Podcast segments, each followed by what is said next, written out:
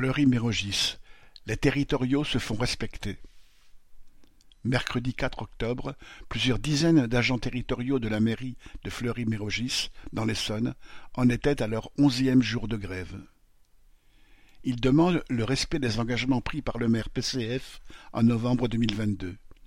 Il s'agissait alors de créer des groupes de travail et de concertation sur la réorganisation des services et d'une prime de pouvoir d'achat qui peut s'élever de 300 à 800 euros. La CGT a appelé le 28 septembre à un rassemblement et à une manifestation jusqu'à la mairie. Celle-ci s'est terminée dans le bureau du maire. Malgré la présence des gendarmes, les grévistes n'ont quitté les lieux qu'après avoir obtenu un rendez-vous.